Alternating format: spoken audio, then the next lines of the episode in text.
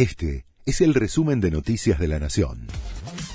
La Nación presenta los títulos del viernes primero de abril de 2022. El gobierno busca alcanzar un acuerdo de precios y salarios con la CGT y la Unión Industrial. Los ministros Guzmán, Culfas y Moroni volvieron a reunirse con empresarios y sindicalistas. Acordaron formalmente un mecanismo de concertación para construir una agenda, intensificar contactos entre las partes y elevar propuestas para intentar frenar el aumento de los precios y la licuación de los salarios. Segunda noche de acampe en la 9 de julio.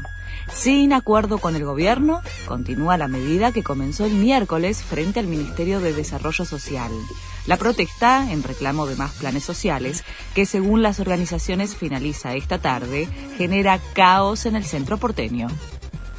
El gobierno dispone una asignación a Nacha Guevara por su exilio durante la dictadura se desprende de una resolución firmada el 27 de enero por el ministro de Justicia, Martín Soria, a partir de una ley que contempla beneficios a víctimas en los años 70. La actriz no es la única beneficiaria de este tipo de compensaciones. El funcionario autorizó varias reparaciones del mismo tipo en los últimos días. Rusia afirma que sus tropas están reorganizando. El portavoz del Ministerio de Defensa ruso dijo que las fuerzas estaban reagrupando para intensificar las operaciones en las zonas prioritarias y sobre todo para completar la operación para la liberación completa del Donbass en el este de Ucrania. Manu Ginóbili entrará al Salón de la Fama del Básquet.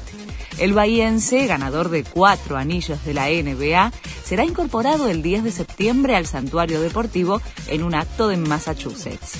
Manu fue el candidato más votado de la camada de postulantes de 2022 y se convertirá en el primer argentino en llegar al Salón de la Fama, que reconoce a los jugadores más destacados del básquet. Este fue el resumen de Noticias de la Nación.